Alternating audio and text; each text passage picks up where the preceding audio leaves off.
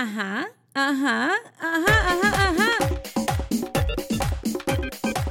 Hola, hola mis amores, buenas tardes por las tardes, si es que estás de mediodía.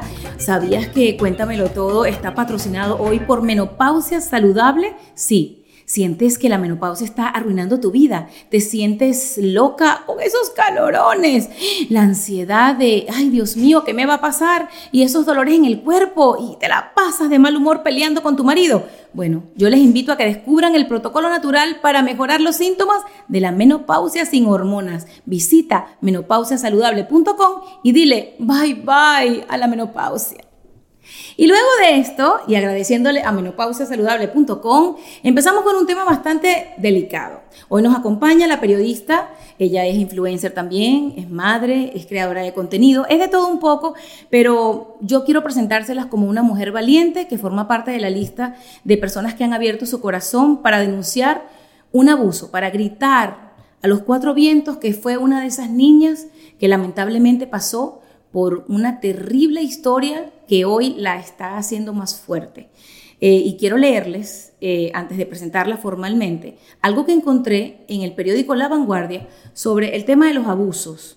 La cifra de abuso sexual infantil es otra pandemia y esto lo están diciendo a voz así viva desde hace muchos años, pero en el año 2020 fue exactamente cuando se empezó a ver un número más elevado de casos de abusos en el hogar. Según la Organización Mundial de la Salud, uno de cada cinco menores sufre de abuso sexual antes de los 17 años. La invitada que me acompaña hoy forma lamentablemente parte de esa lista. Astrid Rivera, puertorriqueña, vive hoy día en la ciudad de Miami y es una presentadora de televisión que un buen día en un segmento de un programa matutino no pudo aguantar más y abrió su corazón. Astrid, estos micrófonos son tuyos porque hay mucha gente que con esa sonrisa hoy está entendiendo que se puede vivir luego de un abuso si buscas la ayuda correcta, si buscas el momento indicado para entenderte, disculparte y perdonar a los demás. Hablemos del abuso infantil.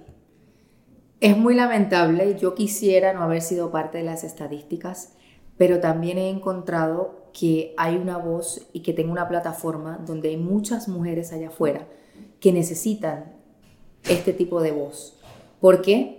Porque como bien lo mencionas, es una pandemia, es algo que aunque yo pasé por esto hace 30 años atrás, yo hubiese querido que este tipo de noticias no esté saliendo hoy, pero continúa saliendo.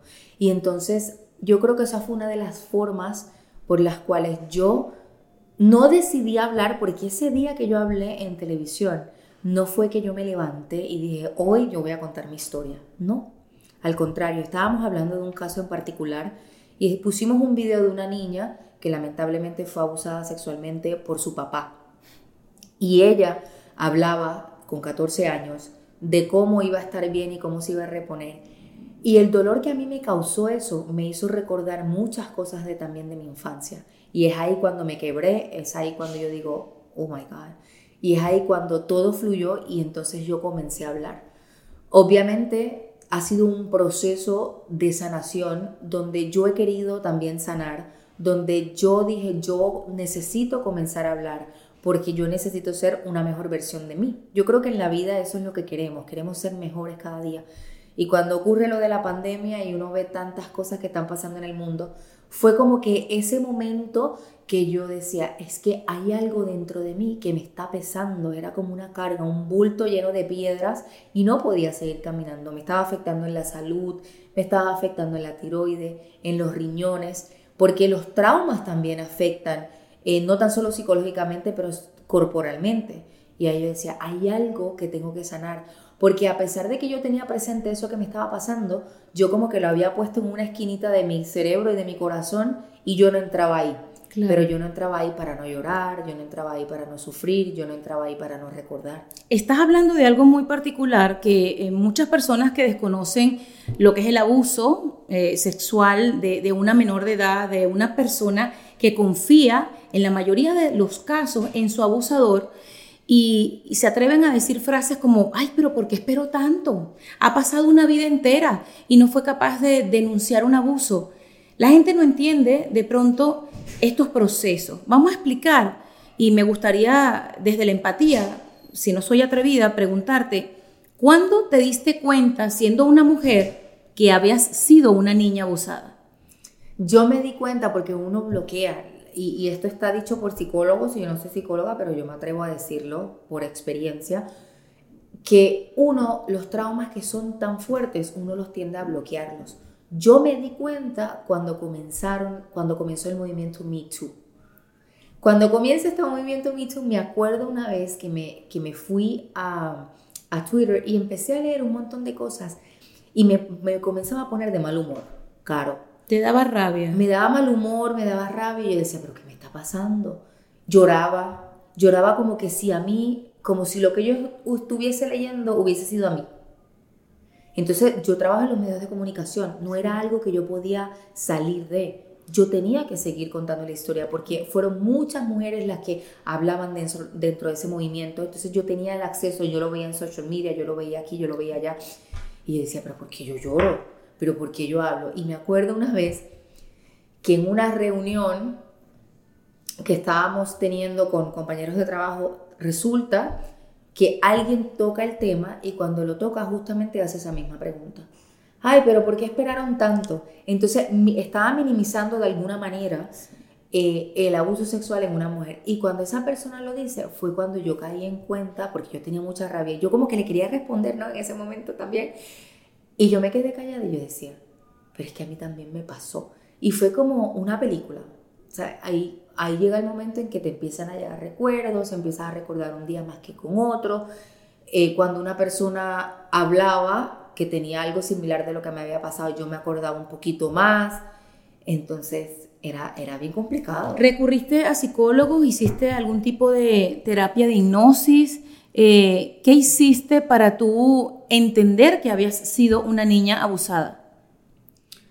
Yo no quería entenderlo porque ya yo lo sabía, yo estaba y estoy totalmente segura, porque las imágenes que, que, me llegaban a la mente y todo eran tan palpables, era como que yo estaba todavía allí y mi sufrimiento y mi llanto y todo lo que yo vivía era como que es que me pasó, nadie me lo contó, no me lo estoy inventando, no fue un sueño, es que me pasó.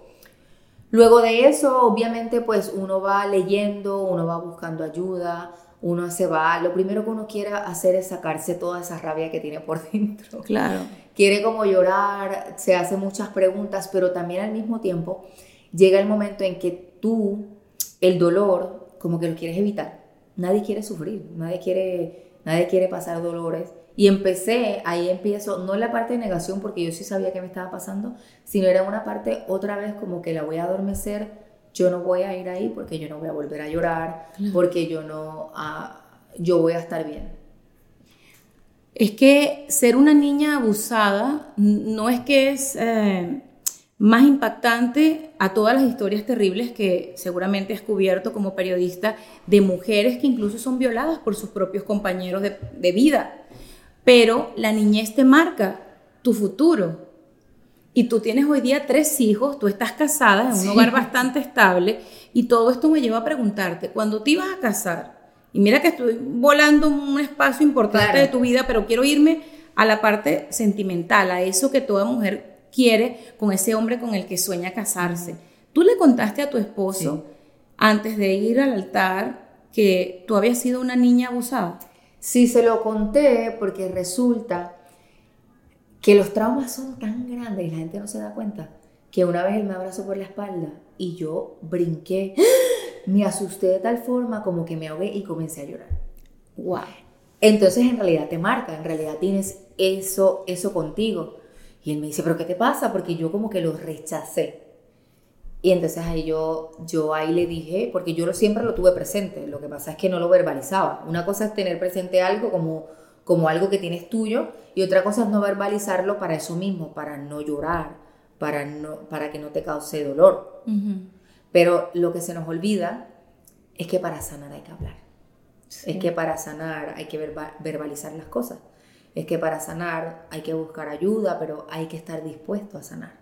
¿Tú crees que tal vez mm, eh, la manera en que, y lo voy a personalizar en este momento con todo mi respeto para tu mamá, le faltó a tu mamá educación en cuanto a instruirte en no se toca aquí, esto no te lo puede hacer nadie, si alguien te quiere poner la mano aquí, eso es un abuso. Tal vez antes las mamás evitaban el tema de la precaución ante un eh, bueno, es que quién va a pensar que a su hijo lo va a abusar. También no hay ni siquiera cómo elaborar la pregunta, porque señor, es que es difícil. Es, difícil y más pensar que te lo pueden que se lo pueden hacer a un hijo porque el dolor es como doble. Pero yo no creo que esa haya sido la parte. Porque yo me di cuenta a los siete años, porque yo se lo dije. Pero tu mamá te llegó a decir a ti, chiquita, mira, esto se llama así que tienen las niñas, esto lo tienen los niños. Si una Mi niña... mamá sexual, en la parte sexual ella fue muy abierta. Y yo creo que por eso fue que yo le conté. Ok. Porque en el cuerpo de las niñas y de los niños van ocurriendo cosas en la medida. A, los niños le van saliendo pelitos, eh, va saliendo mal sudor en las axilas. De pronto, cuando ya empiezan las hormonas a, hacer su efecto, eh, las niñas hay unas que se desarrollan a los nueve años. Tú dices que tú fuiste abusada a los siete, estuviste eh, tal vez en la, en la, esquina muy cercana de incluso haber podido tener un embarazo producto de un abuso, porque vuelvo, hay niñas que se desarrollan a los nueve años. Totalmente, pero yo creo que, que el, en, la, en, la, parte de mi mamá, de la parte de la crianza, ella sí no, nos hablaba de ese tipo de temas. Y yo creo que fue por eso que yo pude hablar. Que luego ella de alguna manera, por ignorancia, que fue una de las partes de su perdón, eh, por ignorancia, por no saber qué hacer, eh, porque también si nos ponemos a ver, claro, hace 30 años estos temas todavía son un estigma ahora, imagínate hace 30 años, especialmente una gente, una persona que es parte de la familia, eh, pues me dice que, que no le diga a nadie. Tu mamá te dice cuando fuiste abusada que eso ha sido lo que se convirtió en viral. Yo les quiero decir a las personas que nos estén escuchando alrededor del mundo que cuando Astrid Rivera y coloquen su nombre en Google en televisión nacional, se desmorona y se viene abajo eh, con la historia de otra persona. Ella confiesa, y mira que te lo cuento y se me paran los pelos, este, que el tío de su mamá la abusó cuando ella tenía siete años. O sea, esto es una gran confesión. Esto es una confesión del tamaño del cielo. Es una confesión que para yo poder hacerla y sentirme preparada, llevo meses y años eh, pues intentando sanar y sanando. No te digo que estoy sanando completamente porque siempre le digo a la gente, el camino a la sanación no es un camino en línea, es un camino como... Como, una montaña. Como una montaña rusa. O sea, un día estás en el pico y estás bien y otro día ni quieres ni tan siquiera leer los mensajes. Al día de hoy, esto fue hace como dos, dos semanas, yo no he podido leer todos los mensajes que me han llegado porque me he tenido que tomar un espacio. Y los voy a leer y voy a responder y voy a abrazar a todas esas mujeres que me han confesado que han sido abusadas por su papá, por su tío, por su hermano. Yo tengo una chica que me lo contó. Y es más, te voy a decir más. La gente no sabe el daño de un abuso sexual en una joven o en una niña y cómo hoy el sistema y los psicólogos no saben ni tratarlos que una chica me confesó, su hermana está presa en estos momentos, está en la cárcel, porque su hermana fue abusada muchas veces cuando pequeña. La mamá le cree, la mamá la lleva al psicólogo, le buscaron tantas ayudas, pero el sistema en, en Estados Unidos no pudo ayudarla de tal forma que cuando ella dio a luz mató a la niña. Ay, bendito Dios.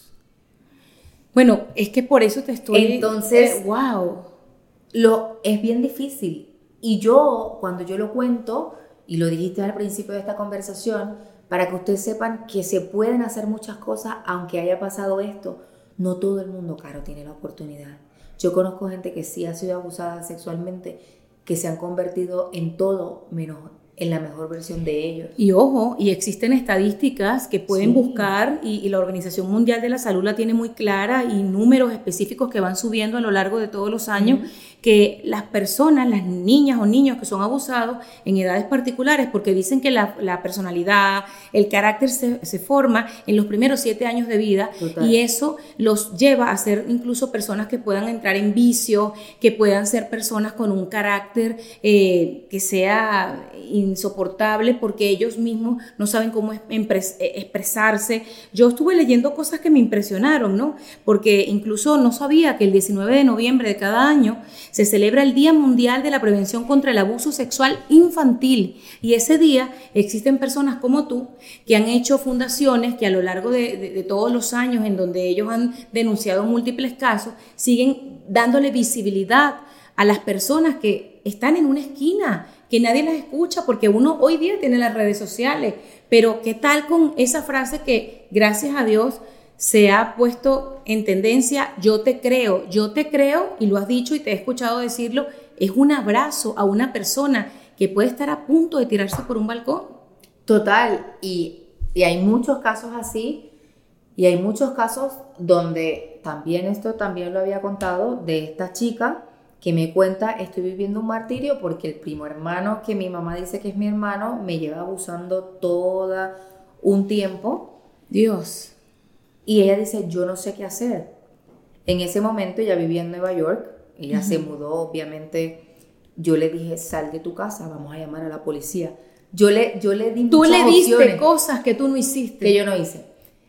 Y ella no quería llamar a la policía porque me decía lo mismo, es que voy a romper a mi familia, no me van a creer. Y yo le dije, ok, no tienes por qué hacerlo, porque esa es otra cosa. Si no te sientes preparado, no te sientas presionada tampoco. Una gran frase la que acabas de decir, pero una frase llena de empatía.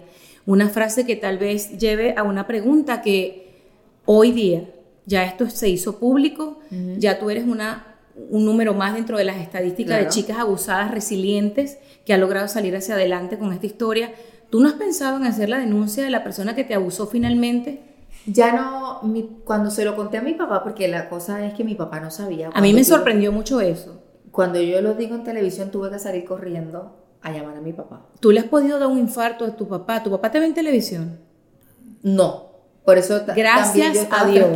Por eso mi papá, mi papá es bien antipático con él ve muchas películas y todo y en la mañana no está viendo televisión. Dale gracias a Dios. Sí, obviamente. Que, que ese era mi miedo, ojo, no te creas que no tenía miedo yo tenía miedo de la repercusión de yo confesarle eso a mi papá. Claro, igual tú no lo tenías estipulado, Astrid. Aquí no es que hoy una periodista que a las 7 de la mañana iba a decir una confesión que iba a paralizar todo lo que ocurrió en el programa en el resto de los minutos. Estamos hablando de algo que te salió, sentiste y, lo... Y lo, y lo dije. Y yo cuando se lo dije, él se quedó súper... Eh, como que se paralizó cuando se lo dije por teléfono. Me preguntó por mis hermanas, le dije, no sé, no te puedo responder porque siempre me han dicho que no. Porque tienes varias hermanas. Sí, somos tres las que nos quedábamos. ¿Tú eres la más chica o la más grande? La del medio. Tú eres la del medio. Entonces, después me dijo, yo voy a hablar. Mi papá me dijo que iba a hablar con un abogado. Él fue y habló con, con un abogado, pero en realidad ya en, en el caso en Puerto Rico no tiene jurisdicción. Esta persona tiene ochenta y pico de años, pero a lo que quiero decirte es que, mira, la parte también de denunciar cuando ha pasado tanto tiempo, en mi caso, porque el que quiera denunciar, que vaya y denuncie. Es que lo tienen que hacer. En mi caso, esta persona está muy adulta, vive en Pensilvania, tendría que ser en Puerto Rico, yo tendría que viajar, dejar a mis hijos aquí, exponerme a, a, algo que no me quiero exponer en estos momentos, pero igual, ya la jurisdicción por los años ya no puedo hacer nada porque hay ciertos delitos que caducan. En este caso, al ya haber pasado 30 años ya, pues ya yo en mi caso no puedo hacer nada. El delito caducó para la ley, pero para ti, en tus emociones, el delito sigue vigente y es por eso que invito a todas las personas que nos están escuchando en Cuéntamelo Todo, que cualquier eh, situación de abuso, porque alguien que te toque en un lugar que tú no des consentimiento de que eso se realice, eso es un abuso, lo tienes que denunciar, decírselo a la persona que sabes que te puede apoyar. Necesariamente tendría que ser a tus padres, pero no todo el mundo tiene un padre o una madre que vaya a ser tu mejor support, tu mejor soporte. Sí, claro, y mira, mi mamá ella comete ese error, pero mi mamá me crió bien. Yo estoy tan agradecida por ella. ¿Qué esperabas tú de tu mamá el día que tú le confesaste y qué edad tenías cuando tú le dijiste a tu señora madre lo que te había sucedido? Yo le dije cuando estaba pasando. Yo le dije en ese momento. ¿A los siete años? Siete, ocho años, ya casi ocho. Yo se lo dije, pero para yo decírselo a ella era porque ella, yo le tenía una confianza muy grande. Porque uno no, se no le dice las cosas a alguien donde uno no se siente seguro. Mi mamá fue y ha sido, porque ella, obviamente pues tenemos, yo entiendo que tenemos una bonita relación, Yo le agradezco a ella absolutamente todo. Ella me pidió perdón eh, hace casi dos eh, años, el año pasado, en abril del año pasado, hace un año.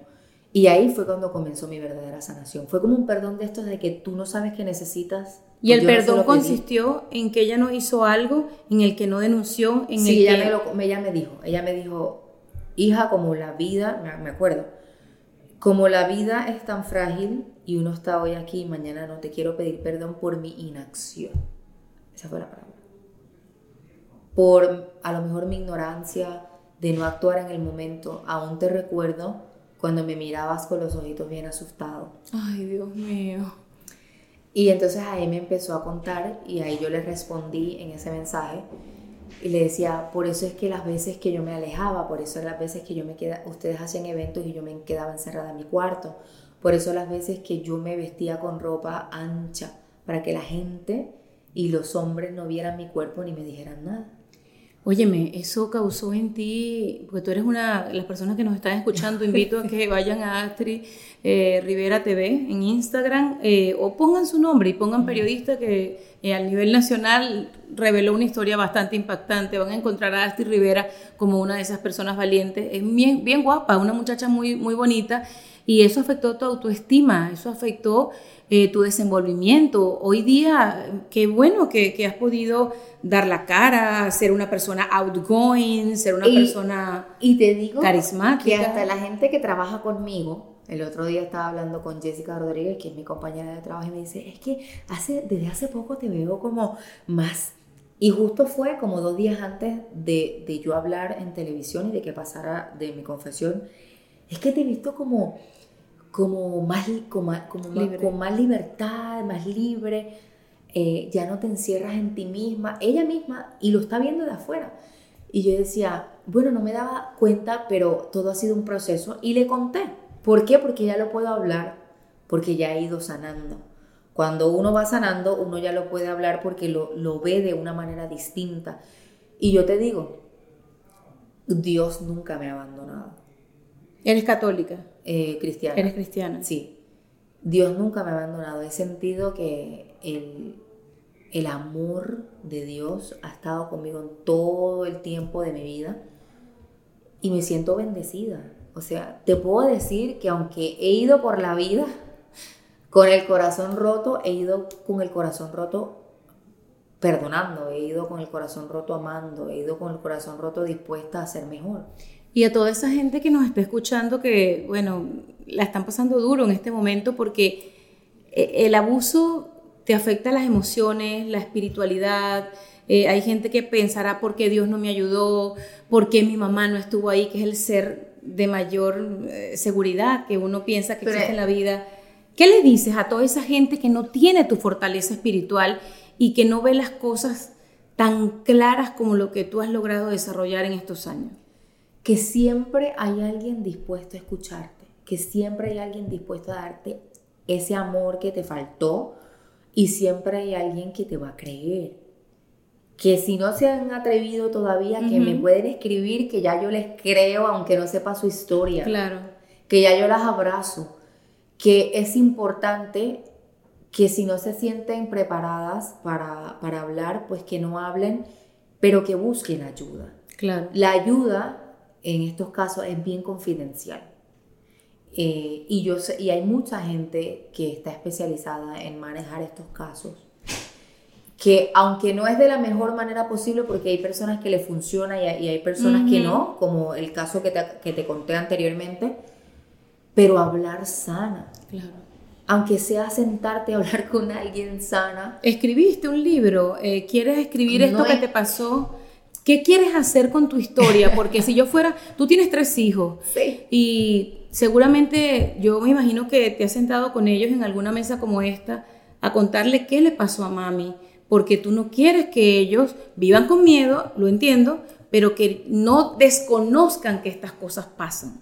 Claro, justamente me llegó una carta la semana pasada que Alía en la escuela le iban a estar hablando, una psicóloga iba a ir y justamente iba a estar hablando de esto. Y pues me senté con ella. Con el varón de 8 años me parece que todavía, aunque sí sabe, todavía es, para entender qué me pasó a mí, porque él es el más sensible de mis tres hijos. Claro, él tiene un año más de la edad que tú tenías cuando tú fuiste abusada. Yo le puedo decir a él las cosas que pasan, pero no, no todavía tan abierto como que esto me pasó a mí, porque él es tan sensible que ya yo conozco que le puedo, le puedo dañar algo en su corazón y eso no es lo que quiero. Y al, y al más grande, pues obviamente, pues él vio el video y toda la cosa y me preguntó. Y ahí tuvimos una conversación. Eh, yo creo que también ese apoyo que uno recibe de los hijos, porque uno a veces cree que porque son pequeños uno es la que los tiene que apoyar todo el tiempo, pero no. Es al revés. Ese, ese apoyo y ese amor que uno recibe de ellos también sana. Pero yo también sé que allá afuera hay, hay chicas que a lo mejor fueron abusadas sexualmente y les dolió tanto y sufrieron tanto y les afectó tanto que a lo mejor no puedan tener hijos. Claro, Entonces no tienen esa experiencia también de ser mamá, porque cuando uno es mamá hay cosas que lo curan todo y ser mamá es una de ellas. Pero siempre hay alguien dispuesto a escucharla, siempre, siempre hay salida. Pero también reconozco que, que, hay, que hay personas que no saben hablarlo, que no saben verbalizarlo, que no saben contarlo que tienen tanto miedo, Carlos. Óyeme, es que el miedo dicen que no es de Dios, pero lamentablemente todos los seres humanos en alguna oportunidad hemos experimentado esa, sensación de, pánico por algo. Y también tienen el miedo que yo tenía, de lo voy a contar, pero al mismo tiempo que yo lo cuento, me voy a exponer y voy a estar en una zona donde voy a sufrir. En una zona vulnerable, porque yo he leído a lo largo de toda nuestra vida digital, que seguramente tú también lo has hecho, y no es tu caso porque he visto mucha empatía en cuanto a las respuestas a contar tu historia, que las propias mujeres son muy crueles eh, yo he leído cosas que escriben supuestamente mujeres en redes sociales para con otra mujer que fue abusada. Claro, pero es que mira, se vestía así, es que ella le dio pie. He escuchado incluso una, una, persona de tu propio país, una persona que trabaja en el gobierno, decir es que las mujeres se tendrían que vestir diferente para evitar el abuso. No, señora, usted no se tiene que vestir ni con un blazer para que no la abusen o tiene que dejar de utilizar traje de baño. Es que simplemente ni a una mujer ni a un hombre se le puede abusar en ningún aspecto y mucho menos sexual. Sí, pero en este caso viene, en mi caso fue cuando yo era una menor de edad, la gente tiene mucho más empatía. Si yo hubiese dicho, que no fue el caso obviamente, que esto me pasó cuando yo tenía 25, me hubiesen, todas las respuestas hubiesen sido totalmente diferentes. Muy mal también, muy, mal, también que las respuestas sean diferentes porque el abuso es lo mismo, es absolutamente, es, es exactamente, es es lo mismo. Mira, es un tema tan delicado. Yo le doy gracias a Dios que yo he podido sanar y que puedo estar hablando, hablar, eh, puedo hablar aquí contigo. ¿Qué quiero hacer? ¿Qué quiero que sea próximo?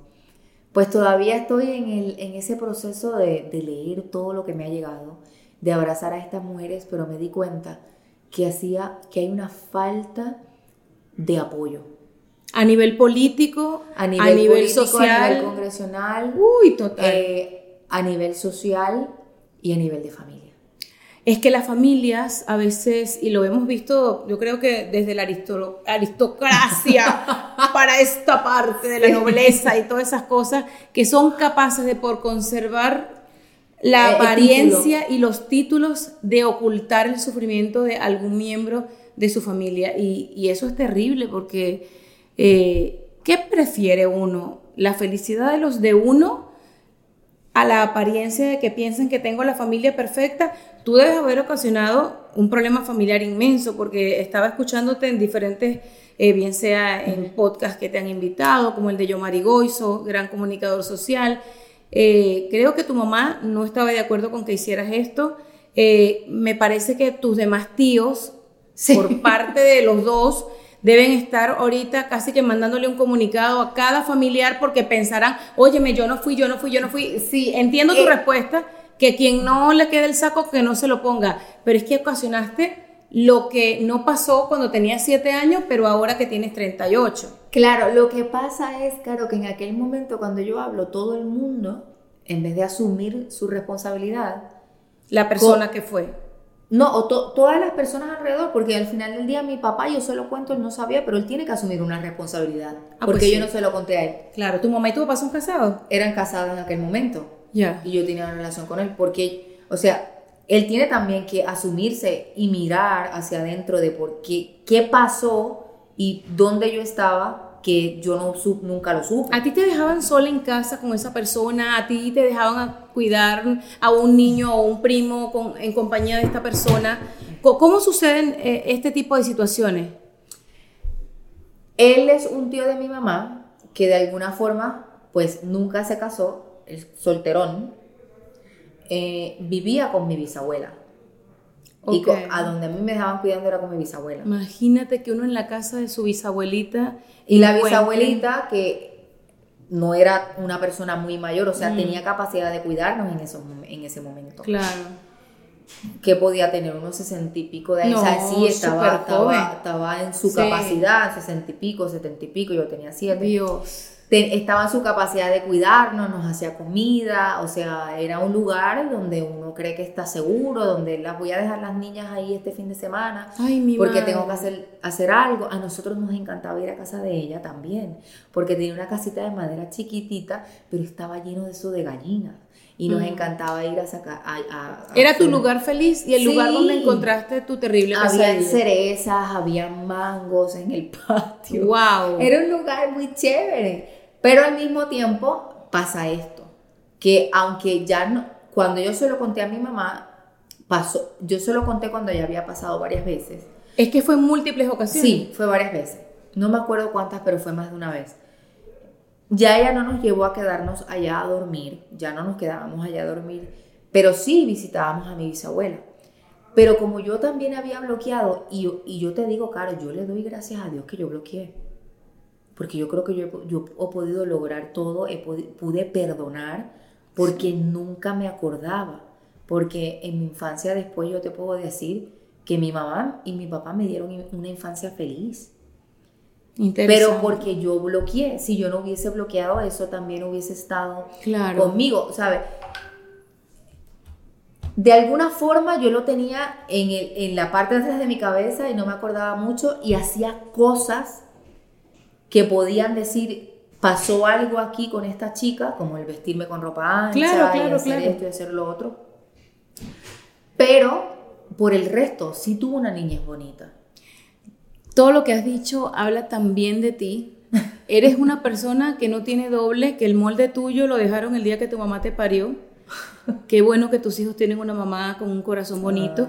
Si tuvieras que ya para despedirnos decirle a las mamás que nos ven, a los papás que nos ven o a las personas que han decidido adoptar niños, porque no todos son papás biológicos, pero son papás al fin. Tres señas o indicativos que podrían darle a los padres una señal de que tu hijo está siendo abusado? Voy a decir las mismas que dicen los psicólogos y de ellas varias me pasaron a mí. Una, no querer ver a una persona. Yo creo que eso también, eso pudiera ser, no querer ver a esa persona o frente a esa persona tener un comportamiento extraño. La otra es, muchas de las cosas también se pueden ver en la escuela, en, el rendimiento escolar, si saca buenas notas, si no saca, si baja las notas. Y yo creo que una tercera, eh, aislarse, tener comportamientos mucho de rabia. Eh, es que es bien complicado, Caro. Es bien complicado saber a ciencia cierta, ok, esto lo hace porque está pasando esto. Yo creo que lo más importante es tener una conversación de apertura donde tus hijos tengan la confianza entera en ti de decirte, mami, me pasó esto, o mami, me está pasando esto. Ay, niña linda, esta mujer, esta mujer vale oro, señores. Yo te agradezco tu tiempo, tus palabras, porque todas somos madres y eso nos pega. Quiero darles las gracias a ustedes que nos escuchan y otra vez de nuevo, si sientes que la menopausia está arruinando tu vida, te sientes como loca con esos calorones, tienes ansiedad por todas esas peleas que estás teniendo con tu esposo, dolores en el cuerpo y te la pasas de mal humor, Descubre el protocolo natural para mejorar los síntomas de la menopausia sin hormonas, así como te lo digo, visitando menopausiasaludable.com y dile de una vez bye bye a la menopausia. Esto fue Cuéntamelo Todo con Carolina Sandoval. Recuerda que me puedes encontrar en las redes sociales como arroba veneno Sandoval. Bye bye.